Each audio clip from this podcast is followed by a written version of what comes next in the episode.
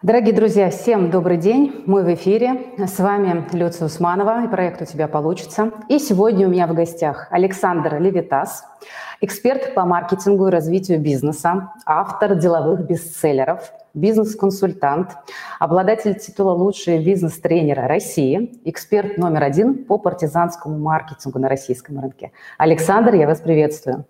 Добрый день. Александр, скажите, а каким своим достижением вы гордитесь больше всего? Э, вы знаете, я как-то очень не люблю вот э, подход, который говорит, а вот давайте выберем что-то одно. С детства не люблю, вот знаете, как детей спрашивают, а кого ты угу. больше любишь, папу или маму? Выбери. Ага. Или когда говорят, вот, Александр, какая у вас любимая книга? Ну, вот вам сейчас в кадре видна маленькая часть моей библиотеки. Вообще у меня дома 3000 книг рабочих. Круто. И поэтому выбрать что-то одно довольно сложно. Так и в жизни. В общем, я много всего успел. Я автор э, пяти или шести книг и соавтор еще примерно такого же количества. Я вице-чемпион мира по что, где, когда. Я посетил около 70 стран через э, мои учебные программы прошли десятки тысяч человек, и это далеко не весь список, поэтому я не считаю правильным выбрать что-то одно и вот, вот так ходить. Ага, ага. Ну, то есть можно говорить о том, что вы в принципе довольны и гордитесь тем, что вы делаете? Да, мне определенно нравится делать то, что я делаю. Это круто, это здорово. Ну и сегодня мы поговорим о бизнесе. А что делать бизнесу в современных условиях. 2020 год в нашей жизни все поменял, да, это коснулось всего мира, и, скорее всего, так как раньше, уже не будет. И, э, естественно, изменения не могли не коснуться экономической сферы, да, и, э, безусловно, бизнесу приходится как-то адаптироваться к нынешним условиям. Александр, э, скажите, пожалуйста, на ваш взгляд, какие самые значимые или, на ваш взгляд, значимые да, изменения в бизнесе? Поменялся ли он, и если поменялся, то как? Ну, смотрите, давайте сразу разделим бизнес на две категории. То есть первая категория – это крупные игроки, которые, в принципе, задают тон, ну, как Amazon в Америке. Угу. И вторая категория – это бизнесы, ну, вот как у нас с вами, как у наших зрителей. То есть э, бизнесы, которые в масштабе страны или мира не очень заметны, но могут что-то делать вот в масштабе города или городского района. Э, крупные игроки изменили правила игры за счет э, того, что большая часть бизнеса ушла в интернет. Угу. Сегодня что американец, что россиянин, он не очень э, склонен покупать в магазине, если это можно заказать в интернете и через, э, может быть, несколько часов, а может быть, несколько дней это тебе доставят до двери или, да, к примеру, да. доставят в пункт выдачи в какой-то постамат э, в ближайшем к тебе крупном магазине. И, соответственно, вот это изменение, оно, скорее всего, останется с нами навсегда. Похоже, что да. Даже те люди, которые были очень консервативны и которые еще год назад говорили, нет, я лучше сам приду в магазин, сам руками потрогаю, они за этот год вынужденно распробовали вот эту услугу заказа через интернет с доставкой на дом, и, соответственно, большая часть тех, кто на эту покупательскую модель переключился, назад уже не вернется. Обратите внимание, шопинг как развлечение, безусловно, все еще останется. Mm-hmm. Но это будет вот именно развлечение, примерно такое же, как рыбалка или охота. Когда человек едет куда-то на природу, чтобы вот провести время и, возможно, поймать большую рыбу. Но бытовые покупки, обычные покупки будут в основном делаться через интернет. Это такое изменение, которое коснулось и больших, и маленьких. Угу. А вот э, в том, что касается ситуации на рынке в более широком смысле большие съели маленьких. То есть, угу. если Amazon за этот год невероятно поднялся, если Wildberries в России за этот год невероятно Очень. поднялся, если все ключевые игроки в интернете, будь то Инстаграм, будь то Яндекс, движутся в сторону собственных магазинов «Купи у меня», ну, например, в аппликации Инстаграма иконка магазина, mm-hmm. она влезла на главную страницу, она вытеснила иконку событий, потому что Инстаграм хочет быть еще одним Озоном или Амазоном. Facebook превращается постепенно в тот же Amazon, Яндекс э, Маркет из гида по магазинам превращается в магазин. Сбермаркет. Ну, вот это просто меня не коснулось, но, видимо, да, раз вы об этом говорите. То есть каждый, у кого есть большая аудитория в интернете, пытается стать магазином. Да, да. Э, Алиэкспресс даже трогать не буду, с ним и так все понятно. И, соответственно, большие съедают маленьких. Угу. Кроме того, сейчас на рынке э, год экономического спада, и у меня есть очень простой прогноз. 2021 год будет еще одним годом экономического спада. Логика простая как пень. Вакцинацию крупные страны вот недавно только начали. начали. То есть в Израиле первую вакцину поставили в это воскресенье, например. Угу. В Америке, в Англии начали на несколько дней раньше, но мы говорим о днях, не о месяцах. И, соответственно, крупные страны, дай бог, к осени вакцинацию закончат. А до тех пор мы будем жить примерно так, как мы живем сейчас или даже хуже. То есть да, в ряде стран эпидемия только нарастает. Э, я знаю, что многие не очень любят об этом слышать, но э, важно понимать одну простую вещь. На данный момент коронавирус убивает каждый день больше людей, чем, убив, чем убивала Первая мировая война. То есть вот это масштаб мирового бедствия. Угу. Хуже Первой мировой войны. Пока что не так плохо, как Вторая, но уже хуже, чем была Первая. И очевидно, что как во время войны, так и, соответственно, во время эпидемии экономика идет вниз, вниз, вниз, и пока все это не закончится, роста экономики ждать не стоит. Поэтому боюсь вас пугать, но, скорее всего, 2021 год будет хуже 2020 для малого ну, бизнеса и среднего бизнеса. Я с вами согласна, иллюзий быть не должно, и, наверное, любой бизнесмен, он должен э, с открытыми глазами, да, с пониманием, с ясностью смотреть на то, что есть сейчас и что ждет его в будущем. И это вообще-то здравый смысл. Да. Да? Э, стратегия страуса головой в песок в этом случае, наверное, неудачная. В детских мультфильмах один из моих любимых персонажей – это такой эпизодический персонаж из мультика про мумитролей. Ага. Там есть эпизод, когда Хэмуль закончил собирать марки, потому что он собрал все марки, какие только есть в мире, и он не знает, что ему теперь собирать.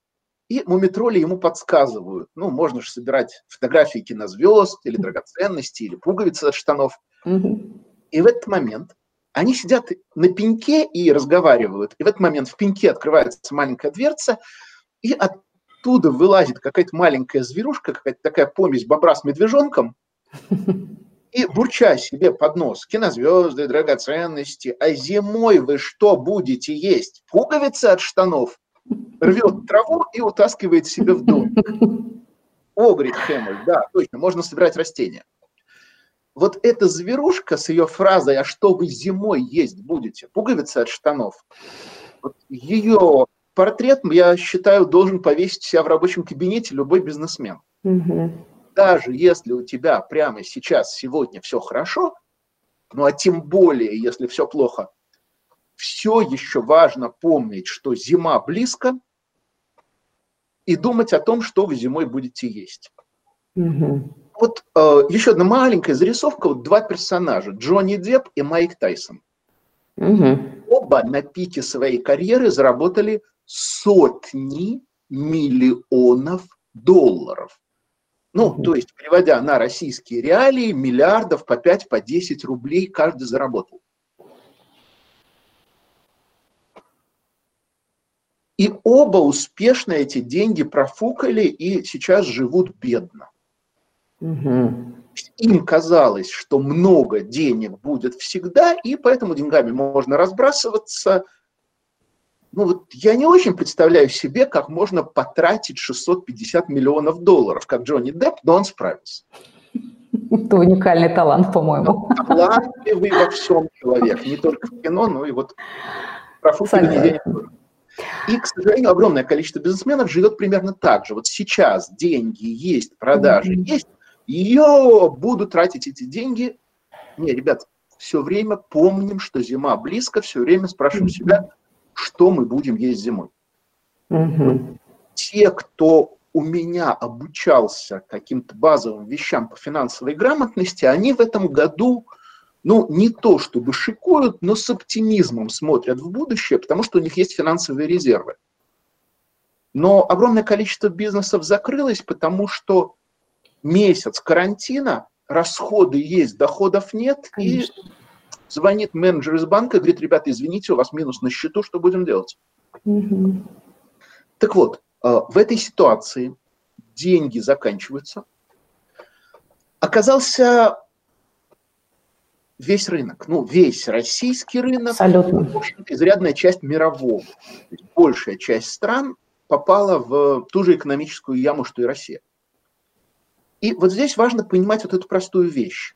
Если раньше денег на рынке было много, вот еще год назад, перед Новым годом, перед э, прошлым новогодними каникулами, денег на рынке было много. И, соответственно, многие бизнесы могли с этого рынка прокормиться. За этот год денег свободных стало гораздо меньше. Их тупо не хватает на всех.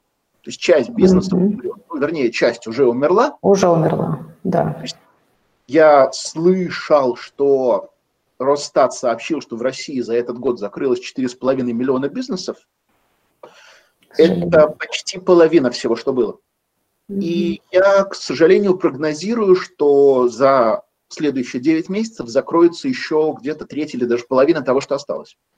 Да, не очень оптимистично, конечно. Не очень но оптимистично, это... но, знаете, наша задача попасть в число выживших. Выживших. Я да.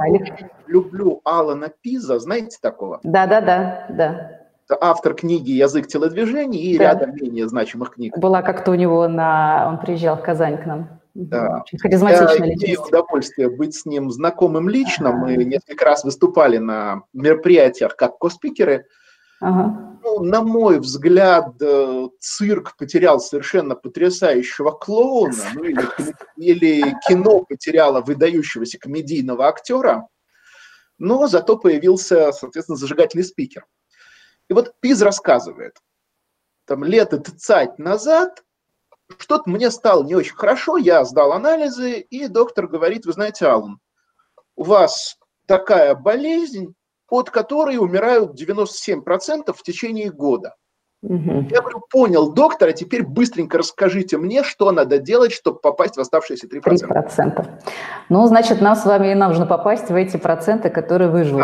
Да, нам да. с вами нужно попасть в те проценты, которые выживут. Соответственно, чтобы это произошло, важно понимать простую вещь. Ну, бизнес – это про клиента, маркетинг – это про клиента.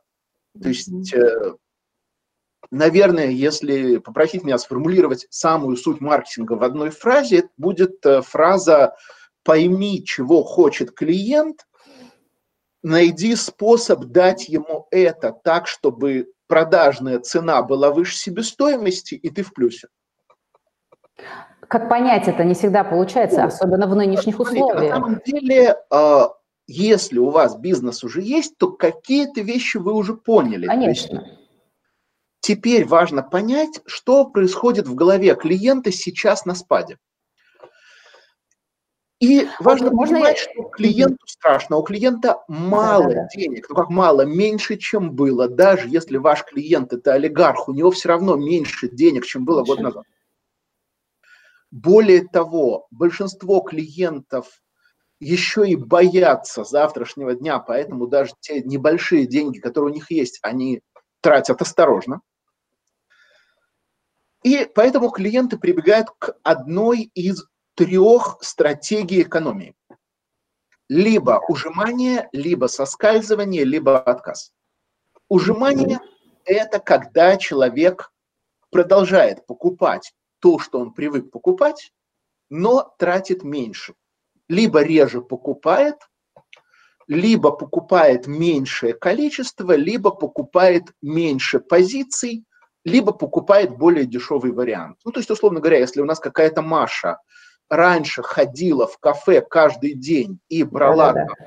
кофе и чизкейк, например, там, или кофе и маффин, то сейчас та же самая Маша будет либо ходить в кафе не каждый день, а один-два раза в неделю, либо будет брать в кафе только кофе, но не десерт, не выпечку, либо будет брать маленький кофе вместо большого, и за счет этого она сократит свои расходы на кофе за неделю и за месяц.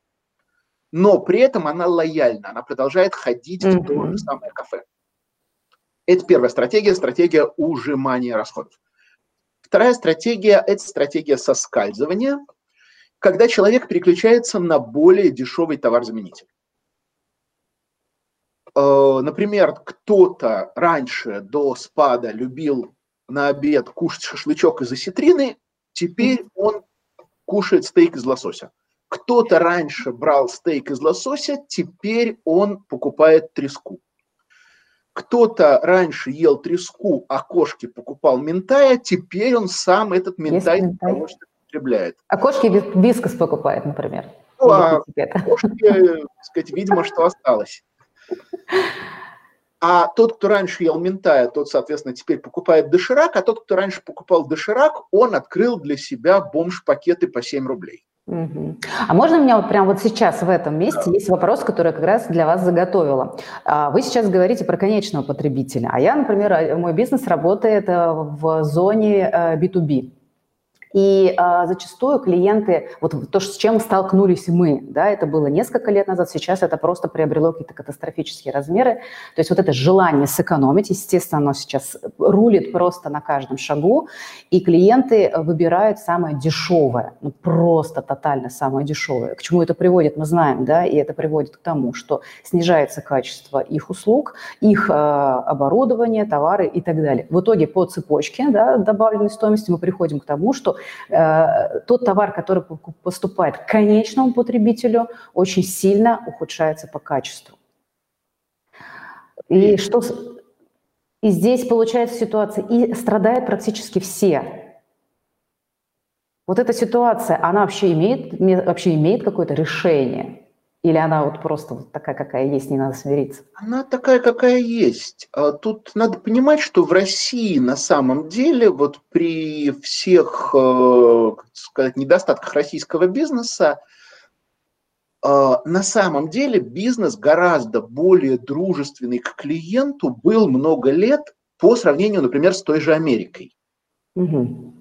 А, вот э, вообще, когда меня просят рассказать, в чем разница между российским бизнесом и американским, угу. я вспоминаю в каком-то комедийном сериале была серия под названием «Суповой нацист». Про ресторан, в котором владелец ресторана настолько суровый, что его сравнивают с Гитлером. То есть у него правило. Вот вы приходите в ресторан, вы молча встаете в очередь, не пытаетесь пролезть без очереди, когда вы подходите к кассиру, вы четко, громко называете вид супа, который вы хотите заказать, и даете деньги без сдачи. Если вы эти правила в чем-то нарушили, то вас выгоняют из ресторана с криком «никакого супа для тебя». Забавно. Вот это, в принципе, некоторая метафора американского бизнеса, угу.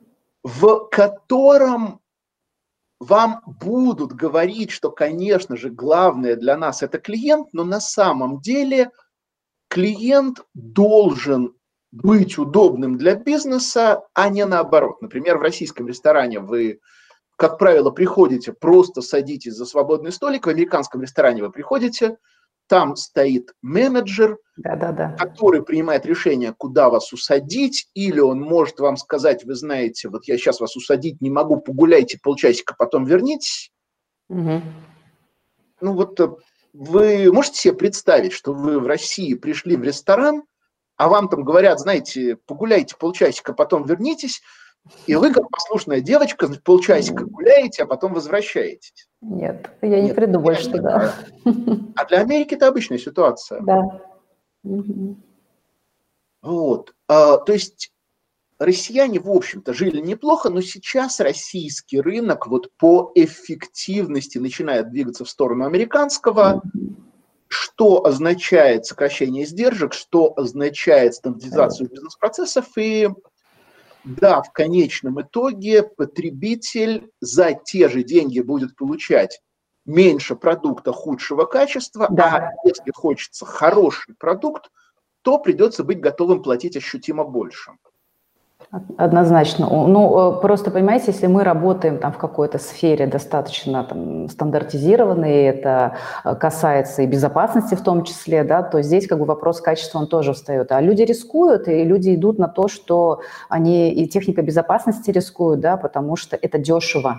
И это, конечно, немножечко так э, пугает, но тенденция такова с этим, ну, как бы сейчас пока ничего поделать невозможно. Вот оно, вот оно просто так сейчас. Вот эта стратегия, про которую вы говорите, да, вторая, она вот э, срабатывает. Расскажите про третью стратегию ну, клиента. Буквально пару слов да. еще. Угу. 30 секунд нагнусом рекламы.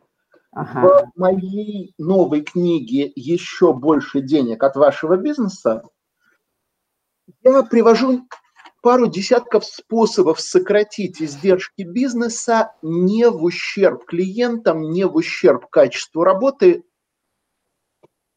Рекомендую эту книгу прочитать, вот в частности раздел, который С удовольствием. и сокращение издержек, и, соответственно, там вы найдете способы, которые позволят вам продолжать работать, тратя меньше денег. Угу. Так вот, третий ага. вариант, первый мы сказали, это ужимание, второй это соскальзывание, третий это отказ, когда человек просто угу. говорит, я что-то в этом году, в этом сезоне просто не буду покупать вообще, ни у вас, ни у кого другого.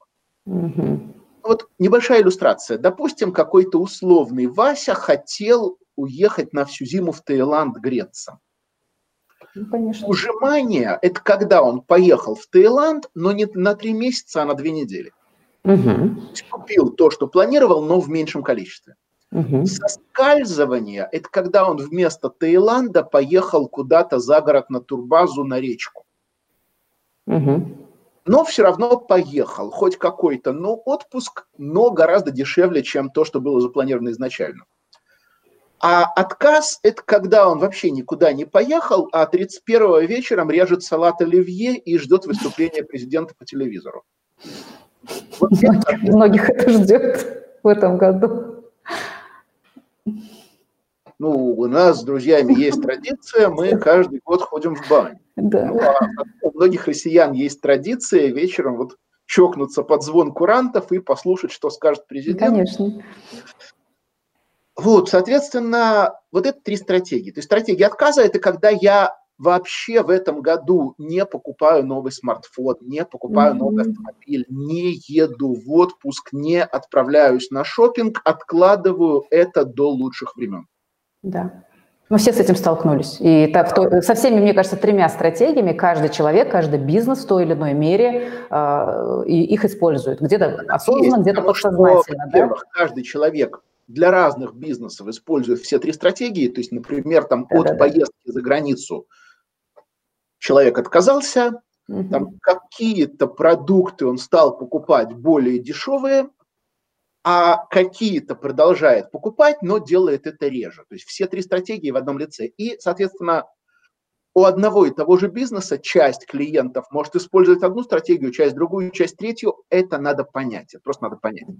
Да, вот здесь как раз вопрос. А бизнесу, понимая, что все эти три стратегии есть у клиентов, и э, ведь получается как, что некоторые бизнесы попадают, например, в третью стратегию, да, тотально. Некоторые во вторую, некоторые в первую, а некоторые там и там, и там могут быть. Вот бизнесом, зная и понимая все это, что, что делать-то? Вот, что делать? Соответственно, да. для каждой стратегии есть свои инструменты. Угу. Ну, давайте сразу договоримся. Я сейчас, вот, как говорят в Израиле, на кончике вилки вам Конечно. дам информацию, потому что у нас пять угу. минут. Что-то Конечно. Да. В моих книгах у меня угу. сейчас вышли за последний год три книги.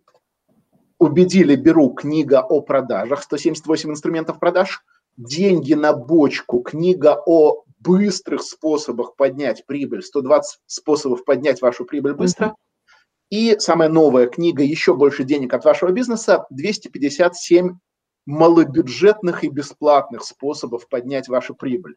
Это как раз партизанский маркетинг. Про партизанский маркетинг. Угу, В этих книгах собрано больше 500 инструментов для эффективного бизнеса, эффективных продаж и так далее. Поэтому, если вы хотите узнать больше, просто в книжных магазинах спрашивайте книги Александра Левитаса. Сейчас очень коротко. Коротко, да. Если клиент ужимается, то бороться за лояльность не надо. Он продолжает к нам ходить и так. Надо угу. бороться за сумму чека. Угу. Надо использовать инструменты увеличения суммы чека, такие как пакетные предложения. Сегодня у нас кофе плюс выпечка плюс жевательная резинка всего за. Угу. Надо использовать абонементы. Купи карточку на 20 кружек кофе по цене 18. Угу. Надо использовать другие приемы, например, предлагать сопутствующие товары, например, кросс-выкладка, когда мы сопутствующие товары на полке помещаем один рядом с другим и так далее, чтобы росла сумма чека, чтобы за каждый визит к нам человек тратил больше денег. Угу. Есть и более изощренные техники, я рассказываю о них в книгах, но вот это то, что можно быстро рассказать. Да. Там, где идет соскальзывание, соскальзывание. нужно быть конкурентом самому себе. То есть, если мы знаем, что человек переключается с нашего продукта на продукт более дешевого конкурента, то нам самим надо стать более дешевым конкурентом самому себе и предлагать какие-то эконом-продукты. Ну вот, э, скажем, моя ученица, владелица школы английского языка, в прошлый кризис пришла ко мне, говорит, Александр, у меня такая ситуация, раньше у меня мои курсы по 19 900 покупали хорошо, а сейчас два клиента из трех говорят, ну что вы, это дорого, нет, нет, нет. Что мы сделали? Мы сделали экспресс-курс за 9 900. Угу. И многие из тех, кто говорил, не, ну 19 900 дорого, на 9 900 соглашались. Конечно. Но все равно было много тех, кто говорил, что это тоже дорого. Мы сделали супер экспресс курс, вот английский для тех, кто едет отдыхать, 4 звезды, все включено. Угу. Английский на том уровне, чтобы можно было разговаривать с таксистом, с официантом, с продавцом в магазине, с горничной в отеле. За 3 900. Угу. И, соответственно, те, кто говорил 9 900 дорого, многие из них стали покупать курс за 3 900. И это сейчас самый продаваемый, а главное, самый прибыльный курс. Интересно. Потому что мы же не только цену снижали, мы сокращали количество учебных часов, и в конечном итоге один учебный час самого дешевого курса приносит где-то на 75% больше денег, чем один час самого дорогого учебного курса. Поэтому если человек берет большой курс, мы выигрываем. Если человек берет маленький курс, мы тоже выигрываем, только по-другому. Угу. И точно так же разные другие бизнесы могут становиться конкурентами самим, самим себе, выпуская эконом-продукты. Например, на чем Samsung делал Apple. Apple создал категорию смартфонов, много лет был в ней абсолютным лидером. Но у них была стратегия, вот к слову, про американский бизнес и про супового нациста. А, в год Apple выпускал одну модель iPhone, которая называлась iPhone. То есть максимум вы могли выбрать цвет крышки. Ну да. Samsung сказал, ребята, вы идиоты. Человек приходит к вам, спрашивает, сколько стоит iPhone, вы ему говорите 100 тысяч, он пожимает плечами и уходит покупать что-нибудь другое. И Samsung сделал линейки. То есть есть флагман, есть линейка более бюджетная, то, что у них называлось S-Mini.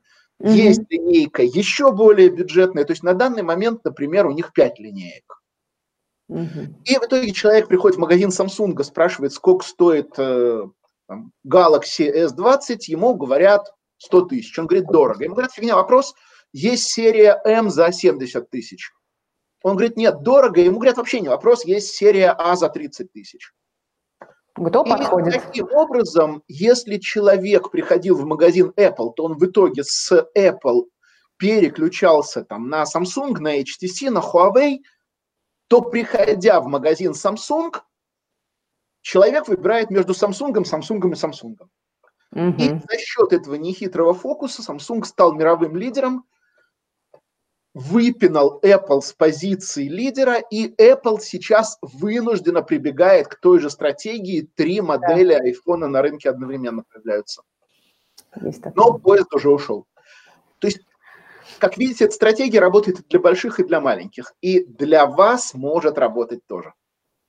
Да, спасибо большое. На самом деле э, вот эти вроде бы простые средства, да, но вот эта замыленность э, в своем собственном бизнесе иногда и не дает возможности вот так вот по-новому на это взглянуть, да. Ну, Мне еще, конечно, был... Стратегия отказа. Со стратегией отказа вот, да. два ключевых варианта, три ключевых варианта.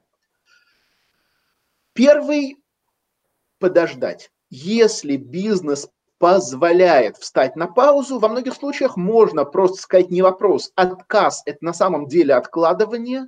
Угу. Человек не купил у меня сейчас ничего страшного, купит через полгода, через год, я подожду. И тогда мы, как медведь уходит на зиму в спячку, просто переводим бизнес в режим спячки до того момента, пока экономическая ситуация не позволит опять развернуться. Угу. Но это хорошо делать там, где постоянные издержки мизерные. Да, да. А если большие? А, если постоянные издержки большие, то первый вариант – переубеждать людей. Важно понимать, что когда человек говорит, у меня денег нет, он врет. Деньги у него на самом деле есть, но не для вас. Угу. Существует а, менталь... очень красивая концепция. кошельки, да? Вы, по-моему, про них да, очень... Да, да, да, да, да, да. Мне очень понравился этот ваш пост. На меня в Инстаграме, в Фейсбуке, ВКонтакте. Очень, очень полезная штука. Я много пишу, каждую неделю 4-5 статей. Вот недавно писал про концепцию, за которую экономист Ричард Таллер получил Нобелевскую премию, концепция ментальных кошельков, мысленных кошельков. Очень крутая. У человека лежат в кармане 50 тысяч рублей, например, но в кармане они лежат в одном кошельке вместе, а вот в голове у него они распределены. 10 тысяч вот на это, 5 тысяч вот на это, 15 вот на это. И каждый кошелек подчиняется своим правилам. Ну вот э, один из любимых примеров Талера. Человек пошел в кино, билет в кино стоит 10 долларов. Вот два человека пошли в кино. Первый дошел до кассы кинотеатра, купил билет – а, и потом отошел, э, там кофе выпили в туалет, и когда вернулся, обнаружил, что он билет потерял. Угу. Купит ли он новый билет за 10 долларов? Может, и не купит. 60% говорят, нет, уже не куплю. Но при этом человек, который чтобы купить билет за 10 долларов, подошел к кассе, открывает кошелек и видит, что 10 долларов, которые у него там были, он где-то потерял. Те же самые 10 долларов. Только 10% говорят, нет, я не пойду в кино. 90 говорят, пойду. Почему? Потому что у человека в голове есть мысленный кошелек на кино 10 долларов. Первый все деньги из него потратил на билет, этот мысленный кошелек теперь пустой. Поэтому он второй билет не купит. А у второго 10 долларов потерялись не из этого кошелька, а из кошелька деньги на все подряд. Mm-hmm. И в кошельке на кино, в мысленном кошельке на кино, у него все еще 10 долларов есть. Так вот, когда человек говорит, у меня нет денег, ну, я обычно на переговорах использую несколько таких незатейливых вопросов. Ну, когда речь идет о небольшой сумме, я говорю, а я правильно понимаю, что вы сюда пешком пришли? Ну, обычно человек говорит, ну нет, конечно, там на машине приехал, на такси приехал. Я говорю, погодите, то есть на такси у вас деньги есть? Есть. Ну так, э, значит, деньги есть на самом деле. Да, да, да. А да. когда речь о каких-то крупных тратах, там, сотнях тысяч, миллионах, ну, я использую такой прием, он немножко ниже пояса, конечно, но как переговорная техника имеет право на жизнь. Вот человек говорит, Александр, ну, слушайте, ну, миллион, нет у меня таких денег. Я говорю, Иван Иванович, вот давайте по-честному. Если бы вам сейчас жена позвонила, сказала, что была с ребенком у врача, и врач говорит, нужна срочная операция, иначе каюк стоит миллион, и нужно этот миллион заплатить вот на этой неделе прям. Вы бы нашли? Обычный человек говорит, ну, конечно, нашел бы. Я говорю, ага, Ну, то есть, слава богу, ребенок ваш здоров, но миллион-то у вас все-таки есть. Но не на то. есть, но просто они лежат в мысленном кошельке не для вас, а для кого-то другого. другого.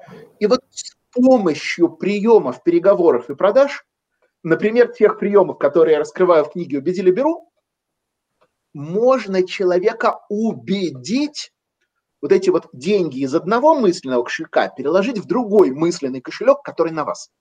Угу. То есть человек приходит к вам, он думает, вот не знаю, там, например, на новый iPhone у меня сотка, конечно же, найдется, а вот вам заплатить у меня денег нет, а вы его должны убедить, что наоборот, вам заплатить сотка есть, а iPhone подождет, как раз еще и подешевеет.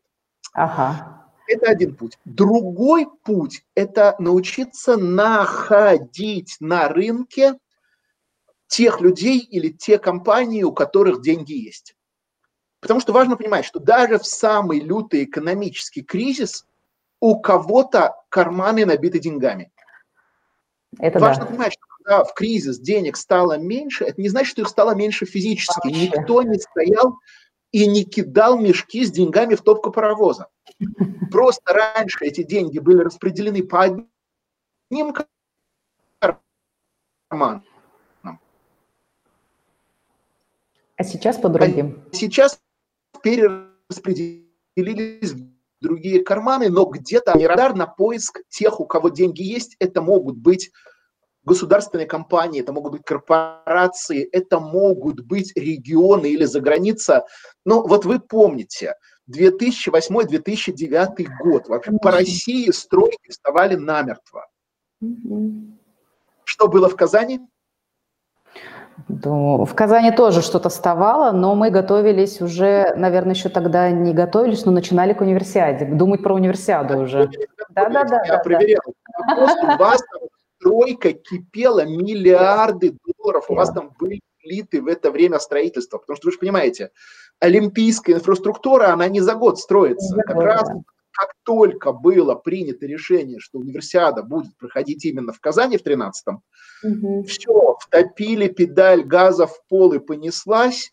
То есть у вас там от э, Дворца спорта до вот этого вашего котла все как раз вот в это время строилось все кипело, деньги в Казань вливались неимоверные.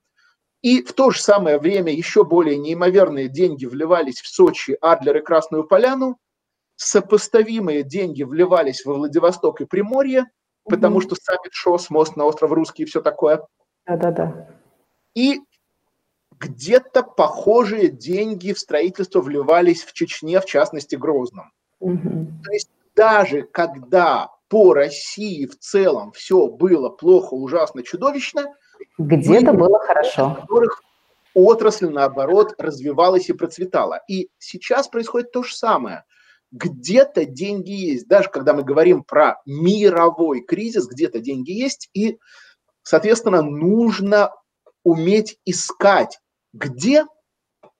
И нужно уметь выходить на эти рынки – слава богу, мы живем в эпоху интернета. Да, да. Одна из моих любимых иллюстраций, буквально еще несколько секунд. Э, есть у меня приятельница. Угу. Она родом из Южного Судана, угу. выросла в Уганде, это Восточная Африка. Познакомились мы с ней, когда она училась в школе в Таиланде. Сейчас она учится на врача в Америке, а подрабатывает, преподавая разговорный английский студентам из России. Онлайн. Онлайн, естественно. То есть мы живем в эпоху глобализации, когда Австралия стала такой же близкой, что и, не знаю, там набережные Челны. Угу. И поэтому вы можете мыслить не только категориями своего города, не только категориями региона, но и категориями всей России, всей Европы, всего мира, и это даже не так сложно, как было даже пару лет назад. И это внушает оптимизм. Как э, ну, прекрасной ноте заканчиваем. Александр, вообще хочется с вами разговаривать бесконечно, потому что тема такая неисчерпаемая. Я думаю, что если э, вам будет тоже интересно, мы еще проведем эфир, потому что ну прямо Прямо очень интересно. И традиционный мой вопрос к завершению эфира. Александр, скажите, пожалуйста, как вы считаете, почему как у людей, или у человека, любого, или у вас, вот ваше мнение, что-то получается, а что-то нет? Ваше мнение. Такой неожиданный ну, вопрос, есть, не имеющий отношения. Но... Вещей. Тут есть несколько да. вещей. Какие-то вещи, ну, просто от природы даны или не даны. Например, угу. я абсолютно не способен повторить любую простенькую мелодию, даже в траве сидел кузнец. Угу. Вы вряд ли сможете стать звездой баскетбола. Думаю, что нет. Ну, вот от, природы, от природы не дано. Угу. Но таких вещей обычно немного. Это, как правило, касается там либо музыки, либо спорта, вот каких-то вещей, где действительно нужны природные данные. Угу. Дальше второе побоялись. Просто вот не рискнули что-то сделать. То есть угу. огромное количество вещей люди не делают не потому, что не могут, а потому, что просто Страшно. не верят, что они это могут. Угу. Третье, недостаточно вложился. А, вот буквально сегодня я э, сделал публикацию в Фейсбуке. Снова повторю, друзья, подписывайтесь на меня в Фейсбуке, в Инстаграме или ВКонтакте. А, рассказал о том, как я помимо прочей своей деятельности, выпустил сотни статей в журналах на русском, на английском. Э, а я читала этот, этот пост ваш. Очень Каждый простой. день садишься и что-то пишешь. Две с половиной тысячи знаков, по-моему, вы говорили. А это вот э, это статистика другого писателя. Есть такой писатель, классик российской фантастики Генри Лайон Олди. Это на самом деле соавторы Олег Ладыжинский и Дмитрий Громов – они выпустили больше 60 книг. И вот вчера Олег как раз у себя в Фейсбуке написал статистику за 2020 год, что мы, говорит, с автором писали всего две с половиной тысячи знаков в день, и при этом работали не каждый день, то есть у нас есть выходные, у нас есть отпуск. И тем не менее, всего-то две с половиной тысячи знаков в день – это полтора миллиона знаков в год – это две толстых художественных книги. И вот так каждый год. И это то, как мы написали 60 книг. То есть, э, делая что-то регулярно, постоянно, мы маленькими шагами можем двигаться к успеху, будь то диета. Ну, вы понимаете, единственный способ сбросить 20 килограмм быстро – это попасть под поезд и остаться без ног. Но да. маленькими шагами, по чуть-чуть, по чуть-чуть, за год сбросить 20 килограмм может любой достаточно упертый человек, если у него да. нет каких-то тяжелейших гормональных заболеваний. Согласна Написать толстую книгу – это страшно, но если каждый день писать одну страничку, то за год ты толстую книгу напишешь. Угу. И еще одна причина – это то, что мы не учимся. Многие вещи люди пытаются делать, но у них не получается просто потому, что они не понимают, как это делать правильно. При этом для огромного количества задач существуют простые, понятные, стандартные решения. Ну, например, снова повторю, в моих книгах собрано больше 500 решений для бизнеса, и если кто-то из наших слушателей эти книги прочитает, ну, как минимум там 100-200 приемов для своего бизнеса он Найдет. сможет использовать, чтобы поднять свои доходы. И вот эти вот причины не рискнул, рискнул, но быстро сдался, недостаточно вложился или недостаточно учился, вот это главные причины того, почему люди – не добиваются успеха или добиваются успеха незначительного там, где могли бы выйти на мировой уровень. Спасибо большое за ваше мнение, Александр. А, благодарю за то, что пришли сегодня на эфир. Было очень интересно, очень полезно и очень познавательно. Думаю, что многие найдут тут для себя много полезного. А, буквально э, вот уже два слова пожелания к Новому году, и мы с вами завершаем. Мое стандартное пожелание, ну, вы понимаете, есть спикеры, которые там про энергию, про смысл. Я очень приземленный человек, я про деньги. Поэтому мое стандартное пожелание, помните, что при грамотном маркетинге ваш бизнес будет приносить вам гораздо больше денег. Так значит, пожелаем всем грамотного маркетинга. Грамотного маркетинга и больше, еще больше и еще больше денег от своего бизнеса. Спасибо, Александр. На этой позитивной ноте заканчиваем. Вам всего хорошего, всех благ, до новых встреч. Всем пока, до свидания. С наступающим. С наступающим.